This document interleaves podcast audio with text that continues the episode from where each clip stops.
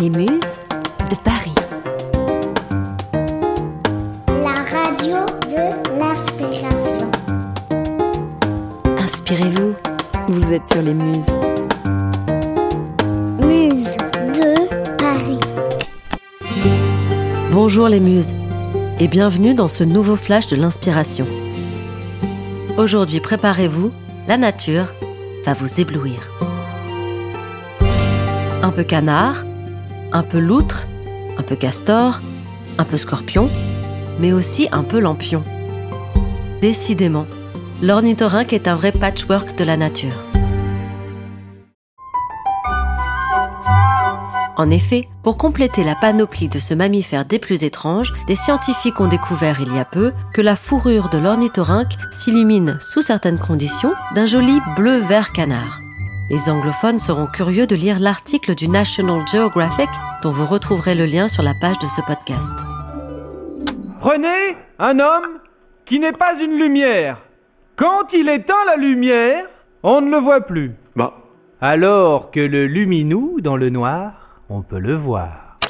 Contrairement au luminou, il ne suffit pas d'éteindre la lumière pour que l'ornithorynque brille dans le noir.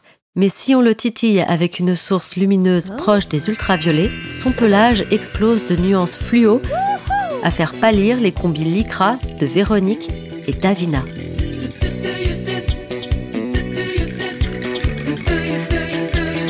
un ornithorynque fluo Et pourquoi pas des éléphants roses Ah, alors ça, non. En revanche, des cailloux, des champignons, certains poissons, les bananes sont elles aussi biofluorescentes. Des bananes? Il semblerait que chez les animaux, cette particularité leur serve de camouflage ou de mode de communication avec d'autres membres de leur espèce. Un bon point pour briller en société. Hier soir, je suis allée au New Pims. Je m'étais bien habillée, genre bande de fluo, ceinture fluo et basket fluo, tu Oui, vois. alors? Il y a un type qui passe à côté de moi et qui dit Tiens, ils ont mis un nouveau lampadaire. Autre stratégie de communication, celle de l'oiseau de paradis Vogelkop, dont le mâle possède un plumage qui retient jusqu'à 99,95% de la lumière, faisant ressortir d'autant plus le bleu intense de sa collerette. Allez voir les vidéos de sa parade nuptiale sur Internet, La classe Il y a vraiment des gars qui savent y faire. n'est-ce pas? Et sinon, tu savais que chez les lézards à queue de fouet, les mâles n'existent pas? Les femelles se reproduisent toutes seules. D'autres êtres vivants font appel à la parthénogenèse pour perpétuer leur espèce. Mais il semble que ces petites Madame Reptiles seraient les seules vertébrés à ne pas avoir besoin de fécondation. Non, c'est... Décidément, Mère Nature ne manque jamais de nous surprendre.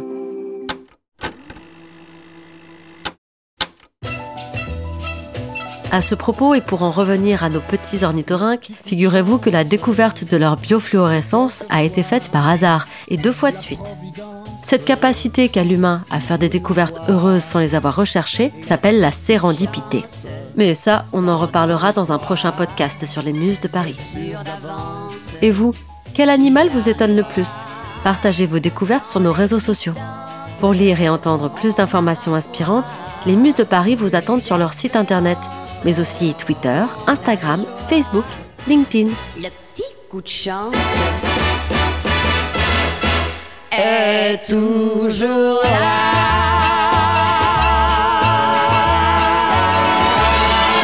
À très bientôt